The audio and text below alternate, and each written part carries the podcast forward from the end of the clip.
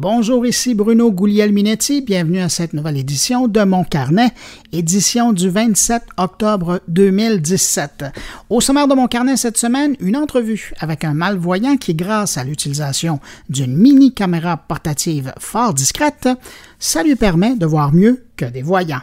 De son côté, euh, mon collègue Jean-François Poulain parle d'interactif et de cinéma pas mal intéressant, vous allez voir. Et puis finalement, Stéphane Ricoul nous amène à Shawinigan rencontrer des entrepreneurs numériques. Avant de passer à l'information de la semaine, vous me permettez quand même de saluer particulièrement trois auditeurs de mon carnet. Cette semaine, Philippe Ackermann de Bruxelles, Julien Courage de Paris et merci à vous deux pour vos messages que vous nous avez envoyés. Et puis aussi, ben, salutations à Alain A. Côté. Merci à vous trois, messieurs, pour euh, votre écoute. Et puis merci évidemment à vous qui nous accueillez aujourd'hui entre vos deux oreilles. Allez, on passe au thème.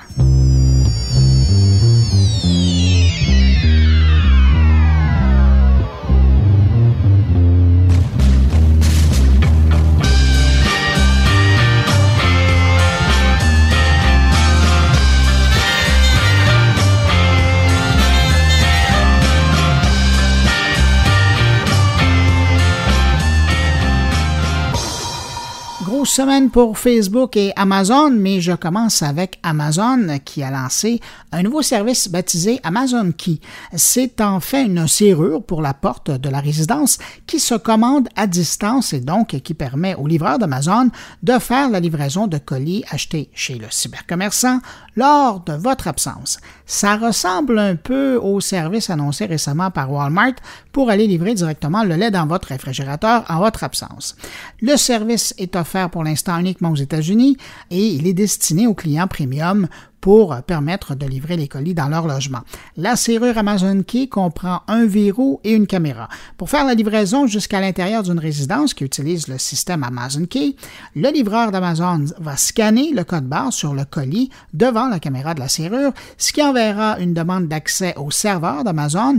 Une fois la livraison autorisée par Amazon, la porte se déverrouille pour que le livreur puisse déposer le colis chez son destinataire. De son côté, le client peut suivre la scène en direct aussitôt qu'il est alerté regarder les images de la caméra ultérieurement puisque la livraison est enregistrée et que ces images-là sont disponibles à partir d'une application dédiée au service de livraison. Pour le moment, Amazon Key euh, est disponible dans certaines villes américaines et uniquement aux membres d'Amazon Prime. Le coût de cette serrure et donc du service est de 250 dollars.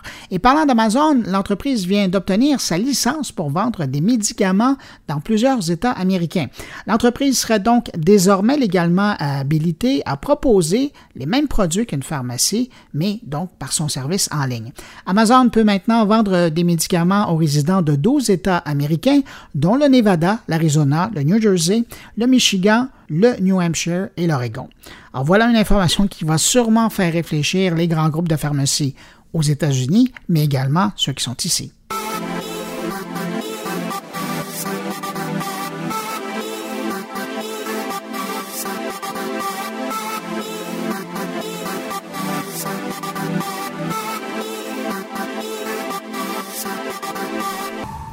Passons à un autre géant, cette fois Facebook qui vient de se lancer plus sérieusement dans le domaine de la vente automobile. En fait, c'est pas exact. Facebook ne touche pas à la vente, mais ouvre son marketplace aux concessionnaires automobiles déjà présents sur Internet. Depuis une bonne année aux États-Unis, Facebook a une section automobile dans son marché public et ça marche assez bien. Hein. Je voyais récemment qu'en mai dernier, seulement 18 millions de petites annonces de voitures avaient été mises en ligne par des particuliers dans la section auto de Facebook. Alors, la suite était logique, c'était d'inviter les Cars.com, Auction 123 ou Social Dealer à venir faire leur tour et à présenter leur voiture dans le marché. Eh bien, c'est maintenant le cas. Mieux encore, Facebook permet maintenant d'accéder, à partir des annonces des voitures, aux infos contenues dans la Bible de la voiture usagée, c'est-à-dire le fameux Blue Book, pour connaître la vraie valeur des véhicules. Et puis, tiens, parlant de Facebook, PayPal s'associe à Facebook pour lutter contre le monopole qui est en train de développer Apple Pay Cash sur les paiements entre particuliers. PayPal a signé un accord avec Facebook pour faire du service de paiement le service d'échange d'argent entre particuliers sur Facebook Messenger. L'accord se limite pour le moment aux États-Unis, mais c'est sûrement une question de temps avant qu'on voit le déploiement du service sur d'autres territoires.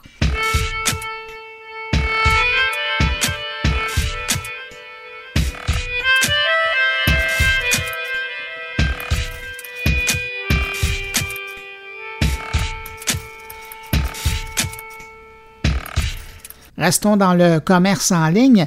eBay vient d'annoncer la disponibilité aux États-Unis, pour le moment, de ses outils de recherche visuelle pour trouver des produits.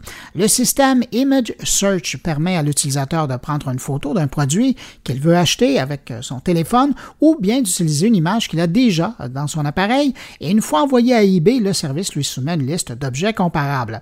Pour ce qui est de l'autre outil, le Find It on eBay, il permet de lancer une recherche visuelle à partir des réseaux sociaux ou de n'importe où sur le web.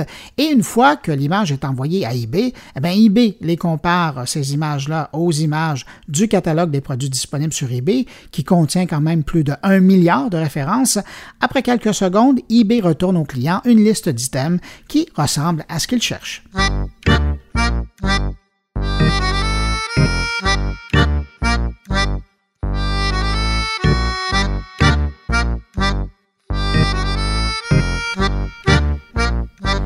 J'ai l'impression que les associés de Walmart commencent à être un peu nerveux ces jours-ci, enfin depuis que des robots commencent à faire du travail à leur place. C'est que Walmart a commencé à utiliser des robots dans certaines grandes surfaces de la chaîne. On parle ici d'une cinquantaine de magasins aux États-Unis. On les utilise pour contrôler l'inventaire et les stocks dans les rayons, donc dans la partie accessible pour les clients. Officiellement, Walmart dit les utiliser uniquement pour effectuer des tâches répétitives, prévisibles et manuelles pour libérer le personnel pour qu'il puisse se concentrer sur des tâches plus intéressantes et plus importantes comme la vente et l'assistance à la clientèle. Alors pour le moment, on demande aux robots associés, associés entre guillemets, d'analyser les rayons pour trouver des articles en rupture de stock ou encore pour identifier des prix incorrects ou des étiquettes manquantes.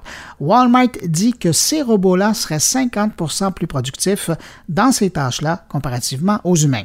Mais bon, le robot semble encore avoir besoin de l'associé humain puisque lorsqu'il trouve une erreur, ben le robot appelle en renfort l'humain pour régler le problème. Comme quoi, hein, encore aujourd'hui, le meilleur ami du robot demeure l'humain.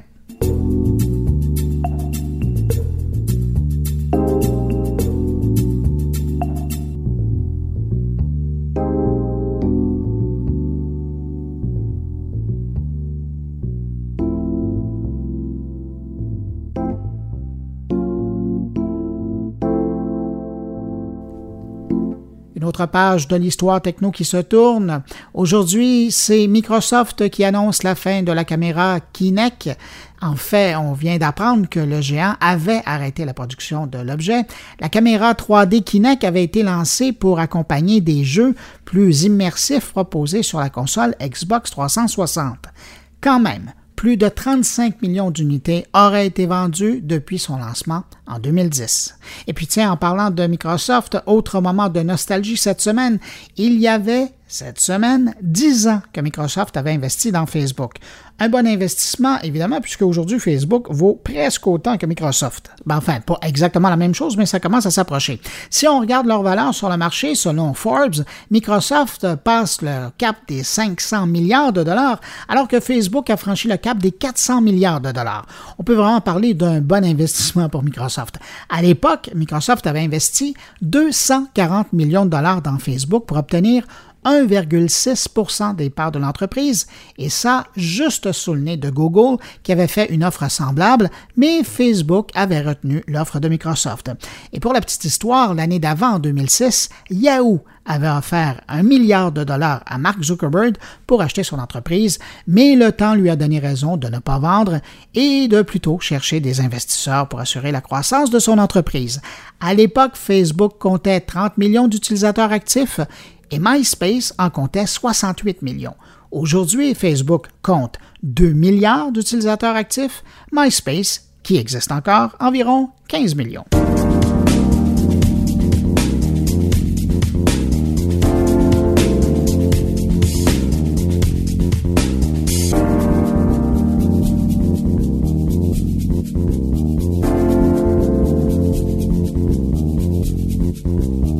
Puis pour terminer ce regard sur l'actualité, quelques petites manchettes en rafale. D'ici 2020, un utilisateur américain dépensera en moyenne 88 dollars par année pour des applications sur son téléphone.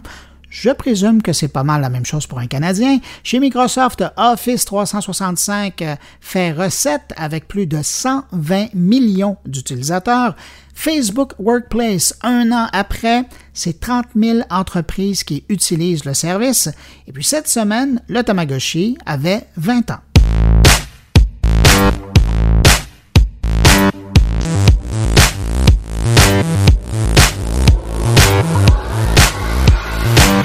Vous savez comment j'aime parler de technologie appliquée dans la vie de tous les jours? Eh cette semaine, je suis assez gâté.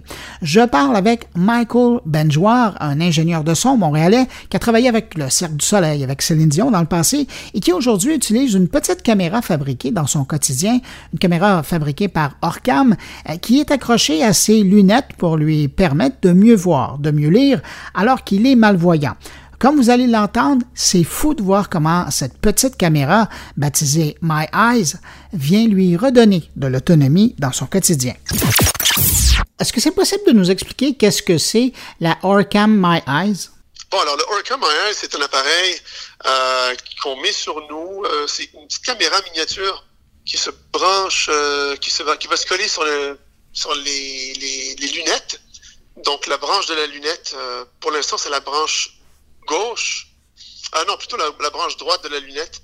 Et puis euh, sur cette caméra, il y a un, petit haut-parleur aussi qui, est à côté de l'oreille. Et le but de cette caméra, c'est de transcrire, euh, ça va, nous, dire en audio euh, ce que la caméra va voir. Donc avec le pointe, en pointant avec le doigt, ça va reconnaître où, par exemple, si on prend un texte, si on pointe avec le doigt sur le texte, ça va reconnaître qu'on veut lire un texte et ça va commencer à lire en moins d'une seconde à peu près, une seconde à une seconde et demie, là, ça va lire, euh, ça va commencer à lire le texte qui est sur la page. Euh, très intéressant comme appareil.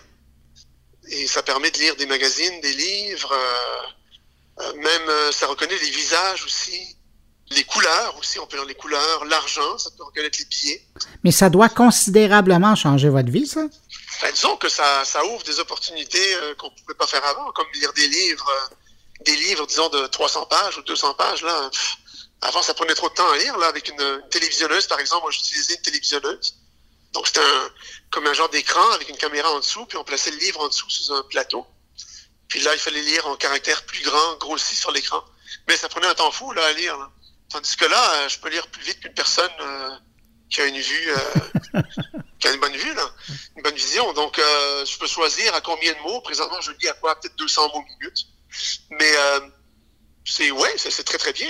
Ça, ça peut te lire. Euh, moi, ce que je trouve intéressant, c'est quand on va par exemple chez Costco, par exemple, dans un, magasin grande surface. Euh, si par exemple les frigos là, on peut. Si je si j'appuie sur l'appareil, parce qu'au lieu de pointer là, avec le doigt, mm-hmm. quand tu es devant le public, tu ne veux pas pointer, ça fait un petit peu bizarre de, pointer avec ton doigt comme ça. Comme aurait dit votre mère, c'est pas poli. Non, c'est ça. Mais c'est ça. Donc, ce que tu fais, c'est que tu vas euh, sur l'appareil lui-même, parce que c'est parce que cette caméra-là est reliée avec un fil à un petit appareil qui est comme un petit rectangle que tu peux accrocher à ta, taille. Donc, euh, sur cet appareil-là, il y a des boutons. Il y a trois boutons. Il y a donc il y a un bouton pour le volume, un bouton avec une petite flèche dessus qui va servir à prendre euh, la photo de, de, de ce que l'appareil va reconnaître ou lire. Là. Et il y a aussi un, bouton pour on-off, pour mettre en marche et éteindre. Donc, euh, tu, mets ça à ta tête, tu appuies sur le petit bouton, puis là, ça va commencer à lire tout ce qui est dans le frigo. Tu sais, ça veut dire poulet, euh, surgelé, euh, ça va tout te lire d'un coup. Fait que c'est très intéressant, ça trouve des opportunités au lieu de, de, dire toujours à la personne avec qui tu es qu'est-ce qui est qu'est-ce qu'il y a ici, qu'est-ce qui est écrit sur cette boîte? Ben là, tout de suite, tu peux le savoir. Alors, c'est évident que ça vous donne une plus grande autonomie euh, pendant la journée, mais est-ce que vous pourriez l'utiliser pour euh, vous orienter quant à la marche? Si vous aviez un parcours à faire? Euh, ben, disons que ça peut reconnaître les bus. Donc, si tu es dans une station d'autobus, il y a un autobus qui avance, tu as juste à pointer, puis ça va reconnaître le numéro de l'autobus. Ça peut dire ça, ça peut aussi reconnaître le nom des rues. Euh, évidemment, c'est pas à 100% parfait, parce que il faut quand même avoir une certaine vision pour savoir où est le nom de la rue sur le poteau. Donc, euh, mais les feux rouges aussi, ça veut dire si c'est rouge ou vert. Mais euh, je pense que, évidemment, c'est sûr que à fur et à mesure que la technologie avance, c'est sûr que cet appareil-là, là, se développe, euh, va beaucoup progresser avec le temps. Pour le moment, vous diriez que c'est un appareil qui est performant pour les malvoyants, mais pas encore pour, pour quelqu'un qui est aveugle. Euh, C'est-à-dire, pour lire le texte, c'est formidable. Alors, euh, si tu as ton papier devant toi, puis tu le vois pas, la difficulté présentement, dans la technologie euh, présentement pour ces caméras-là, c'est qu'il faut avoir, il faut avoir de la lumière. Donc, euh, si tu es, si es dans une pièce qui fait sombre, évidemment, la caméra va pas pouvoir le lire. Il faut qu'il y ait un minimum de lumière. Donc, généralement, à la maison, ça fonctionne. Dehors, ça fonctionne très bien. Mais si, t'es, si c'est la nuit, puis tu as juste une petite lumière allumée dans la maison, c'est sûr que là, il faudrait être à, côté d'une lampe ou euh, en, où il y a un spotlight ou quoi que ce soit, ça marcherait. Mais il y a beaucoup plus d'avantages que de désavantages, c'est sûr et certain. Et Puis la, précision de lecture est assez phénoménale. Je, je vois pas d'erreur. J'ai pas. Moi, je lis depuis le mois de juin, puis j'ai pas d'erreur de, de, lecture. Comment vous êtes tombé là-dessus? Ben, moi, je fais toujours des recherches sur Internet. Euh, puis euh, j'ai trouvé ça. C'était à la télévision. Oui, dans les informations, j'avais vu ça. Euh, il parlait de Orcam, euh, une compagnie israélienne, puis euh, mais c'était pas sorti encore ici euh, en Amérique du Nord, donc c'était vraiment juste en Israël. Puis ensuite c'était sorti aux États-Unis, donc j'avais pas encore accès à ce à ce produit-là. Mais c'est depuis le mois de juin que là je l'ai j'ai pu l'acheter finalement. C'est sorti au Canada. Euh, je suis pas mal, pas mal content. Ouais, Et, et, au niveau du fonctionnement, je suis un peu curieux. J'imagine que pour avoir, pour être capable de, de réaliser, d'accéder à toute cette information, il doit être relié par Bluetooth à votre téléphone intelligent? Non, pas pour l'instant. Pour l'instant. Il est euh, autonome. C'est vraiment un appareil euh, qui est euh, par lui-même, donc il n'y a rien qui va transmettre dans les nuages, où il n'y a pas de connexion Internet, pas de Wi-Fi, pas de Bluetooth. Donc c'est vraiment tout se fait dans l'appareil directement. Donc vous avez vraiment un ordinateur sur vous? Oui, c'est un ordinateur, euh, disons, euh, semblablement à la grosseur d'un cellulaire. Et puis, euh, je pense que dans, un avenir très proche, il y aura de la progression qui va se faire. Ça s'améliore grandement et rapidement. Mmh. Avant de vous laisser, je suis curieux de vous poser la question. Vous nous donniez des exemples de votre quotidien, mais vous, dans votre travail au quotidien, vous êtes un ingénieur de son. Qu'est-ce que ça a changé? Oui, ben moi, je, premièrement, je suis, oui, j'ai un studio d'enregistrement qui m'appartient. Je, je, travaille dans ce domaine-là, les studios QDS depuis 98. Et puis, euh, j'utilise beaucoup les ordinateurs, les consoles, les appareils avec, euh, avec écran LCD. Euh, donc, je travaille beaucoup dans un monde visuel, graphique et tout. Mm-hmm. Et ça met dans les circonstances que, par exemple, ça arrive que des fois dans les ordinateurs, on a un écran avec un où ça peut afficher une erreur et dont, par exemple, les programmes, les logiciels de, de, de lecture d'écran ne vont pas lire. Donc là, la lunette, juste à pointer mon doigt, puis ça va lire instantanément ce qui est écrit sur l'écran. Donc ça, ça, aide beaucoup. Au lieu d'attendre de l'aide de quelqu'un, ben là, on, se sent beaucoup plus euh, autonome. À quelque part, ça a changé votre vie. Oui, ben oui. on, se sent plus sûr de soi. On sent qu'on a une habileté supplémentaire. Et, et ça, c'est en plus de tout ce que vous avez développé parallèlement euh, dû à votre handicap. Ça, c'est sûr. Ah, finalement, vous êtes encore mieux que quelqu'un qui est voyant. Oui, mais, ça, finalement, ça te redonne sens, euh, la vision, un sens. Oui. Parce que tu, te sens beaucoup plus. Euh, moi, je dis que l'appareil fait partie de toi. Une fois que tu le mets sur toi, là, c'est comme un cellulaire. Hein. Si tu sors, euh, tu oublies ton cellulaire à la maison, il te manque quelque chose. Tu te dis, ah, mon Dieu, je me sens, il manque de quoi, là? Il est où mon cellulaire? Ben, ça, c'est la même chose. C'est sur tes lunettes, c'est sur toi en tout temps. Et puis, tu n'es pas obligé de porter les lunettes sur toi, là, sur tes yeux. Tu peux le mettre. Moi, je le mets sur mon chandail. Tu sais, je l'accroche sur mon chandail comme ça, puis quand j'en ai besoin, je le mets. C'est comme euh, n'importe qui qui a besoin d'une paire de lunettes euh, pour lire son, son texte. Là. Hmm. Mais là, euh, vous faites rêver probablement bien des gens qui nous écoutent et qui connaissent des gens qui sont malvoyants ou qui sont eux-mêmes malvoyants. question délicate, ça ressemble à quoi la note, le coût de, de cet appareil-là? présentement, il est à 4500. Et puis, euh, je pense qu'il va bientôt avoir de l'aide, la subvention sûrement, qui est en, qui est en route aussi là-dessus. Donc, les gens qui auraient besoin de subvention, euh, ça, va, ça va être peut-être faisable. Euh, mais aussi en passant, par exemple, euh, des personnes qui voient, qui voient totalement, là, des fois, je les aide. Là, par exemple, une boîte de médicaments, c'est écrit tout petit. Là. Ils disent, voyons, je vois pas que c'est écrit. moi, je mets mon doigt dessus, puis ça lit ce qui est écrit. oui, c'est assez, pratique. C'est un beau revers de circonstance, ça. Ouais, ouais, ouais.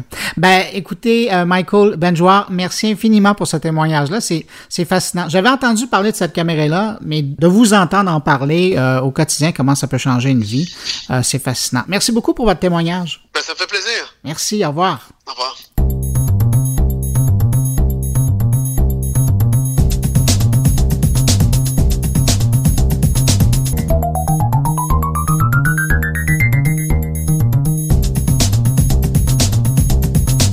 On retrouve Jean-François Poulain qui va nous parler UX. Bonjour Jean-François. Bonjour Bruno, comment ça va? Ça va très bien. Hey, Jean-François, euh, aujourd'hui, tu retournes un peu à tes vieilles amours? Oui. Est-ce qu'on peut dire ça? On peut dire ça, comme j'ai travaillé cinq ans à l'Office national du film en tant que responsable du développement web là-bas.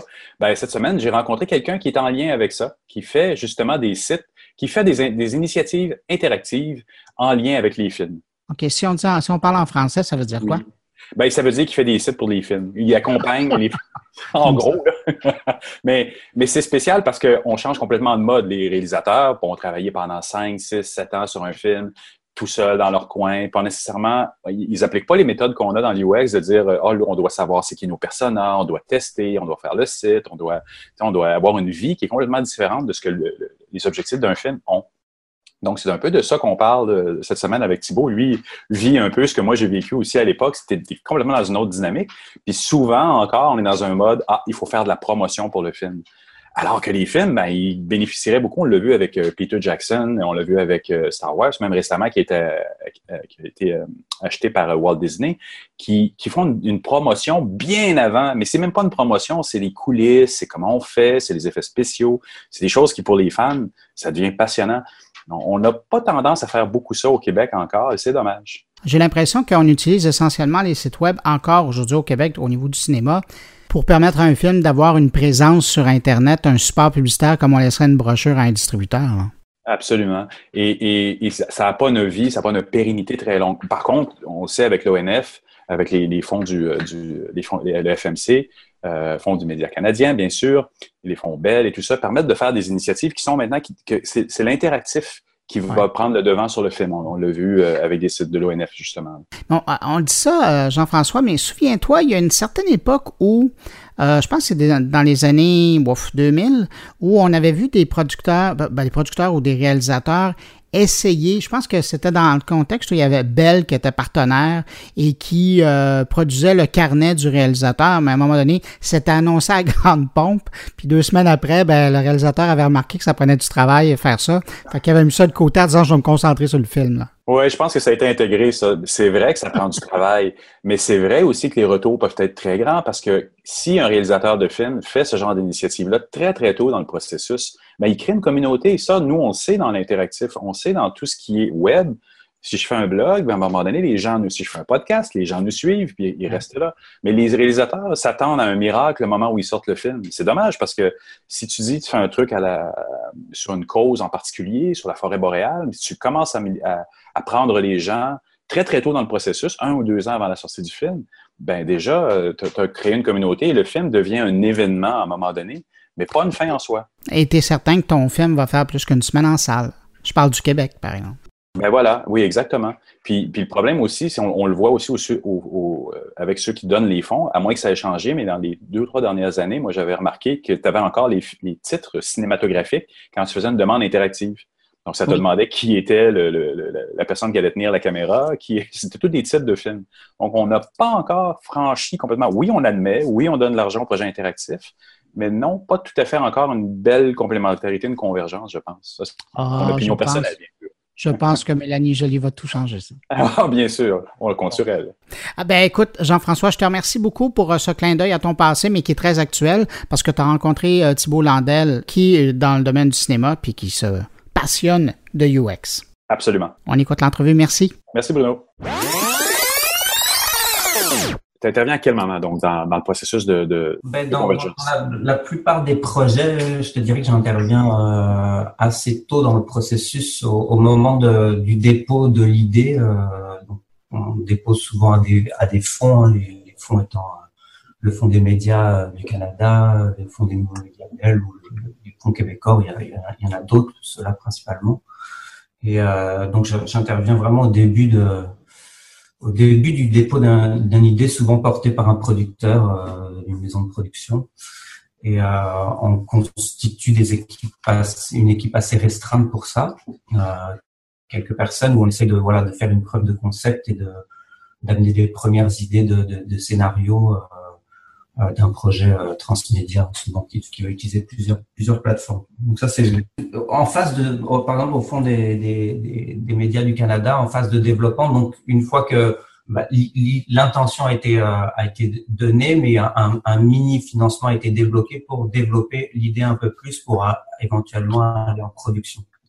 Parce que donc, vous accompagnez pas nécessairement la demande euh, très en amont, c'est-à-dire quand le producteur vient de voir, lui, il a déjà son idée, il a déjà son concept. Oui, exactement. C'est ça. Souvent, quand, quand, l'idée part d'un producteur, ça, ça, il arrive toujours avec une idée qui est déjà, qui est déjà quand même euh, assez ficelé. Ça part souvent d'un film, donc le film a souvent été travaillé souvent longtemps avant et le processus est déjà avancé. L'idée déjà, nous on intervient pour tout ce qui est numérique. Là, il n'y a pas grand-chose de proposé. On a un, un, petit financement pour réfléchir à ce qu'on pourrait faire et voir si c'est accepté ou pas. C'est encore beaucoup donc la tendance d'avoir euh, d'être un peu au crochet d'un produit d'un produit à, l'interactif aussi. Là. Et des fois, c'est l'interactif qui lead. Je te, dirais, ça dépend vraiment des, des dès que ça part d'un film, souvent c'est un peu l'ancienne méthode, donc on est un peu la, la dernière roue du carrosse, mais ça, change ça change quand même pas mal sur certains projets. Puis je vois de plus en plus aussi de projets qui sont financés, comme tu dis, euh, l'ONF et, euh, et, qui, sont uniquement euh, numériques. Il n'y a pas de film. C'est particulier, par exemple, ça reste encore, comme tu dis, des projets expérimentaux quand c'est quand c'est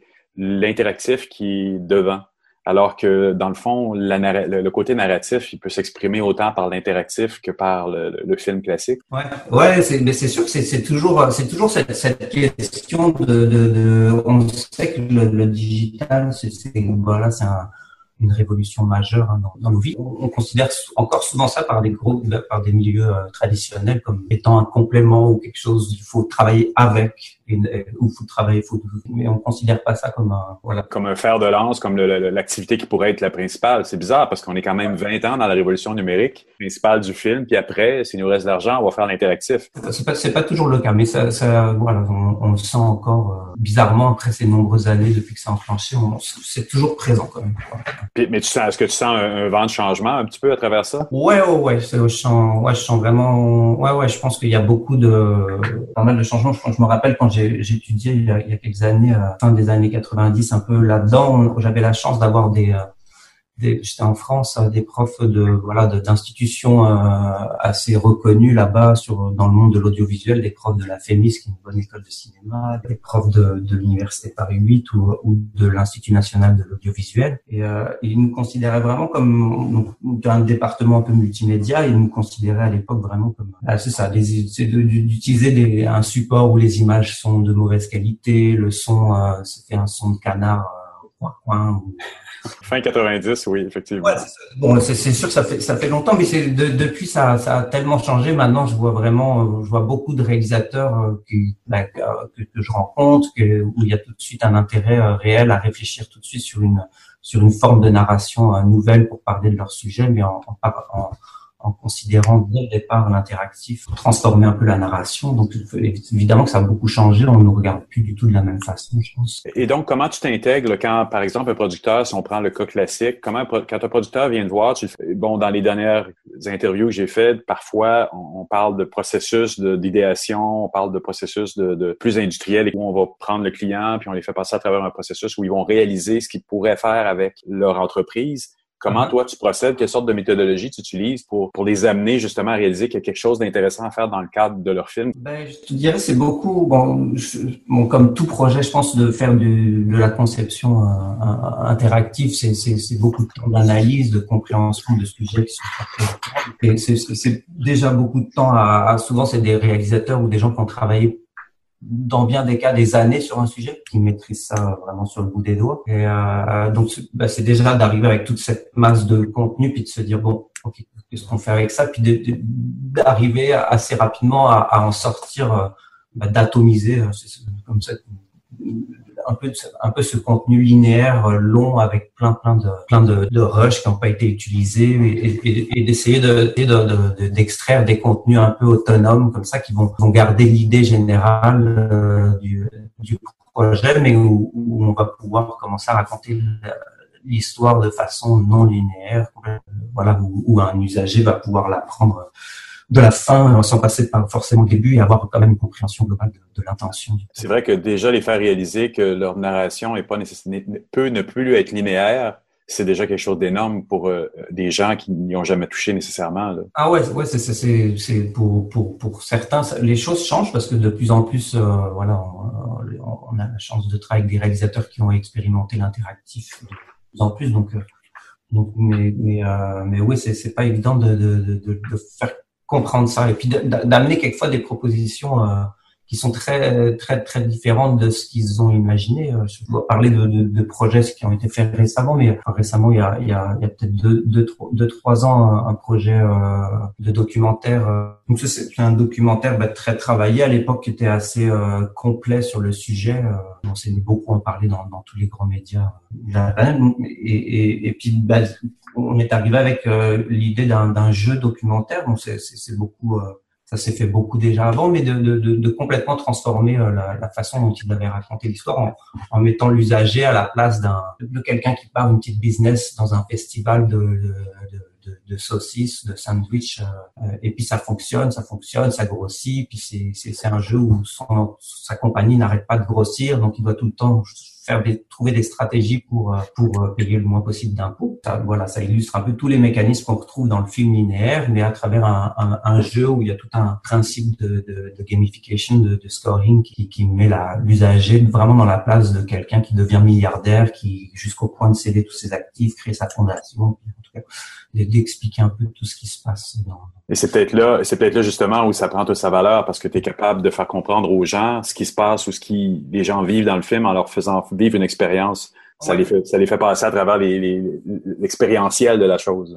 Exactement. Et puis, puis ça, ça, ça c'est ça. Ce qu'on qu'on essaie de faire, c'est pas toujours possible, mais, euh, mais c'est vraiment tout le temps mettre l'usager au centre du, euh, du, du projet, qu'ils se sentent impliqués et, et, que, et que le projet se personnalise un peu en fonction de soit ses connaissances, de ce qu'il est, de, de, de, de, ses idées. Souvent, on a, on a beaucoup d'idées préconçues sur beaucoup de sujets, euh, tous. Donc voilà, c'est de confronter un peu des, choses qu'on pense et puis de, montrer que c'est pas forcément ça.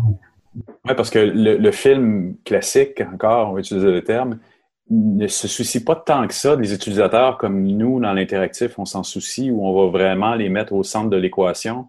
Un réalisateur de film s'adresse au plus grand nombre possible à la limite, tandis que nous, on doit se créer littéralement des personnages et s'imaginer ou essayer de comprendre comment ils vont utiliser les choses qu'on fait. Il y a une grande différence quand même. Ouais, ouais, tout à fait. Ouais, c'est vraiment, il y, a une énorme différence. Je pense qu'un réalisateur, euh, on va dire traditionnellement, comme, tu dis, bah, c'est lui réfléchir plus sur des, des personnages qu'il rencontre, de, de, créer une relation de confiance avec des gens, souvent pendant longtemps, puis, tout tourne autour de ces personnages. Alors là, bah, l'idée, c'est de de, rejoindre tout ce, ce travail euh, qui a été fait avec ces avec ces, avec ces personnages dans le film, mais aussi avec l'interactif. Ben, c'est ça d'amener en plus la personne qui regarde le sujet. Contrairement à... Ça clash parce que c'est carrément un processus d'auteur d'un côté où ils n'ont pas nécessairement l'habitude et même pas du tout d'aller interagir avec... Ben, ils interagissent avec les gens dans une certaine limite, mais, mais nous, on est carrément de l'autre côté de la clôture euh, puis on est obligé de produire des choses qui sont tout de suite et directement en lien. Toi, tu es un UX, dans ce domaine-là et t'amènes une méthodologie littéralement au, au, au, réalisateur qui, à la limite, il pourrait pas appliquer pour faire un film non plus. Je ne les verrais pas, on fait pas d'ici demain de dire on va tester nos, on va créer nos personnages, tester, créer un film en fonction d'une certaine clientèle. Non, non, c'est sûr. Puis ce que je dis, c'est aussi, euh, c'est assez ambitieux. Ça marche pas toujours comme, enfin, ça a l'air fluide comme ça de le dire, mais c'est, on, on essaye de l'amener quand même toujours. Euh, il y a toujours quelque chose qui fonctionne.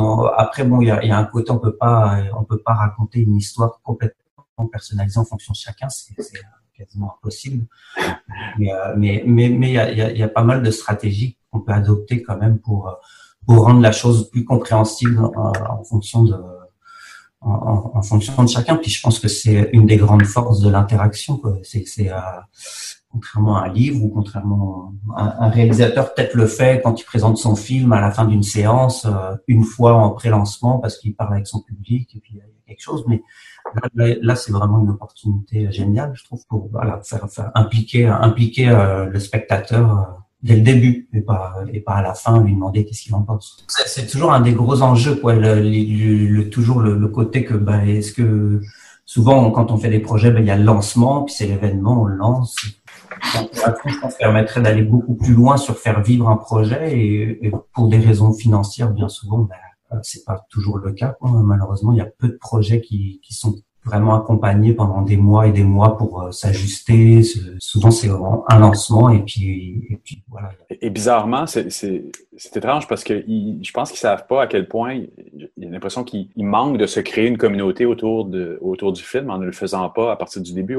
On, l'a vu dans les dernières années avec des films faits par Peter Jackson où il, commence très très tôt à faire des making-of au début ou des suivis de production. Mm-hmm. Alors que le film n'est pas fini, le fait avec King Kong, avec Le Seigneur des Anneaux, entre autres. Il crée une communauté, lui, avant même de, que le film sorte. Et je pense que, on, le fait aussi dans notre domaine euh, avec beaucoup de, projets convergents. Souvent, les contenus vont, vont sortir selon un calendrier. Chaque mois, des choses sortent il y a, il y a, des choses qui sont faites ou, ou, ou, des, ou des, phases de pré-lancement, des projets interactifs aussi où on va personnaliser beaucoup, euh, encore une fois, euh, euh, le sujet par rapport à, l'usager.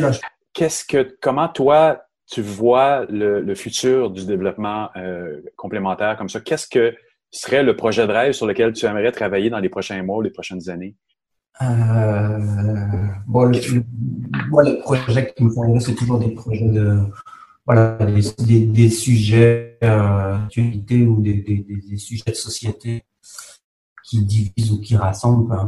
Euh, voilà, ça reste toujours axé même là-dessus. Et, ce qui me ferait rêver, ben, bon, il y a souvent, comme, comme beaucoup, il y, a, il y a cette déception de, de, de, passer beaucoup de temps à réfléchir sur euh, des sujets, puis finalement de, de, de pas, pas avoir un public euh, très très si, si large que ça quoi, sur les, les expériences interactives bon, il y a, y, a, y a, des succès, mais euh, mais mais il y a c'est souvent c'est souvent des consultations assez courtes, ça ça dure c'est peu dans le temps, donc c'est c'est voilà, on, cherche tous des façons de, de de, de faire connaître un peu ces sujets davantage. Et, euh, et, moi, ce qui me ferait rêver, et là où je pense qu'il y a beaucoup d'espoir, c'est justement avec tout l'internet des objets, ramener le virtuel dans le monde réel, donc avec plus des installations, plus de travailler avec des centres-villes, travailler avec euh, euh, là je parlais un dans, dans les notes du projet euh, du collectif Ensemble Ensemble sur la machine à bienveillance dans le cadre du projet kilomètre cube du quartier des spectacles. C'est parler de voilà de eux, eux parlent de, de la puissance de, des, des, algorithmes dans nos vies quotidiennes, donc de reconnaissance d'images, etc. à travers une, une installation. C'est simple, ça touche du monde moi, le projet de rêve, c'est plus voilà de travailler sur, euh, du, continuer d'utiliser euh, l'interaction, mais avec avec des éléments physiques et avec des gens qui travaillent dans le monde physique pour euh, pour aller pousser plus loin un peu l'idée de parce que tout ça c'est c'est des rencontres citoyennes, c'est beaucoup de rencontres avec des gens de la région, c'est beaucoup d'entrevues, c'est l'histoire des gens, etc. Donc c'est l'interactif a permis de bah, de scanner la murale, d'avoir toutes des capsules qui sont diffusées sur le site de la Fabrique culturelle, euh, sur, sur bah, un peu toutes ces rencontres.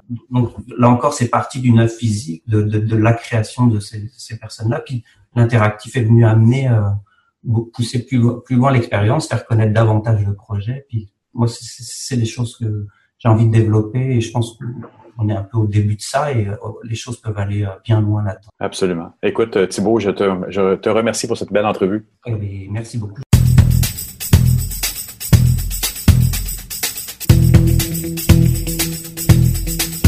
Dernier rendez-vous incontournable de mon carnet cette semaine, c'est la rencontre avec Stéphane Ricoul. Stéphane qui nous amène à Shawinigan rencontrer les gens qui sont derrière la création du hub de Shawinigan.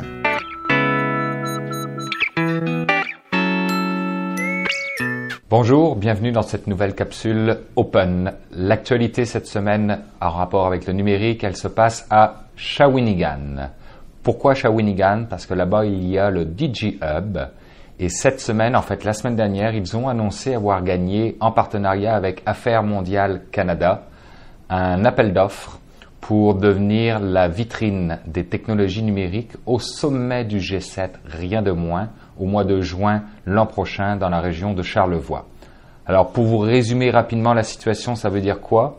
Ça veut dire que le DJ Hub de Shawinigan va être responsable de regarder comment les technologies numériques peuvent aider au sommet du G7 et surtout va être responsable de, montrer, de monter pardon, la vitrine technologique de ce qui se fait en matière de numérique et d'innovation de mieux au Canada pour le montrer aux 2500 à 3000 journalistes qui vont être présents dans la région de Québec et dans la région de Charlevoix et pour le montrer au président.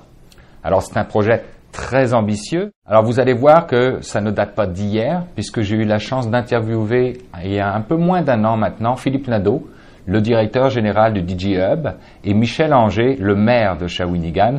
Je vous laisse regarder la vidéo. Alors, en 2030, je ne serai plus maire de la ville de Shawinigan, très certainement.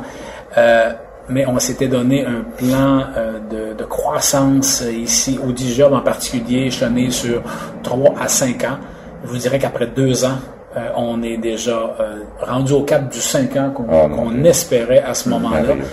Alors, tout est permis. Quand on est en train de réfléchir à se dire, est-ce qu'on va éventuellement manquer de place quand on parle de 140 000 pieds carrés ici, qui est presque plein à pleine capacité, comprenez que là, on s'imagine un parc technologique de l'autre côté. Il y a plein de choses. Mais euh, je souhaite qu'en 2030, Shawinigan soit reconnu comme le troisième, encore comme le troisième pôle en numérique au Québec, qu'on se soit déployé et qu'il y aura une croissance importante de notre population et qu'on sera une ville branchée, une ville intelligente branchée et que chacun des choix du conseil municipal va être des choix intelligents, rentables et intelligents en fonction d'une interconnexion avec les citoyens, mais dans une atmosphère branchée où l'important n'est pas le nombre de, de détecteurs qu'on va mettre un peu partout, mmh.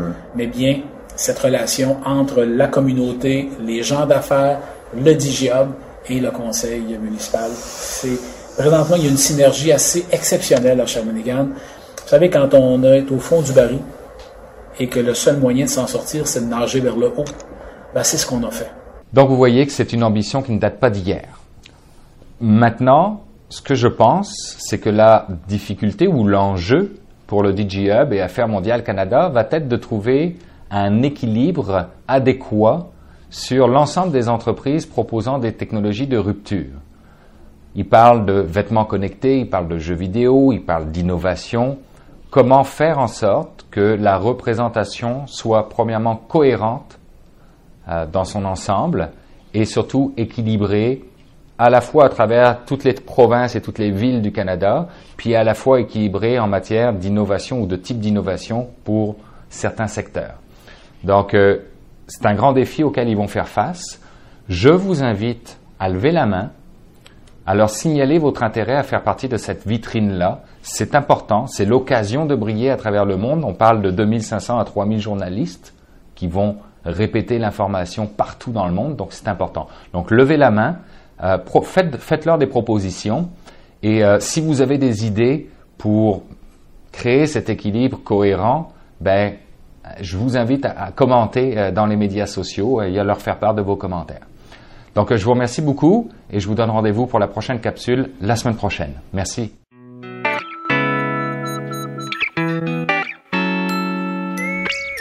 Ben voilà, c'est déjà tout pour cette édition de mon carnet. J'espère que vous avez apprécié. Nous serons de retour la semaine prochaine. N'hésitez pas à passer un mot autour de vous. Hein, vous le savez, si vous pensez que mon carnet, ça peut intéresser quelqu'un que vous connaissez, vous le dites parce que nous, on va être là. Et euh, ben évidemment, alors je vous donne rendez-vous la semaine prochaine pour une autre édition de mon carnet. Entre-temps, de votre côté, si vous désirez me laisser un mot, et ne soyez pas gênés parce que de plus en plus j'en reçois, et j'adore ça. Et quand euh, ça concerne Stéphane Ricoul ou Jean-François Poulain, je leur fais le message. Ben, vous pouvez nous laisser des messages à moi, Stéphane, ou à Jean-François en me contactant par la page Facebook de mon carnet, par le biais de mon compte Twitter, sur ma page SoundCloud ou encore dans la version blog de moncarnet.com.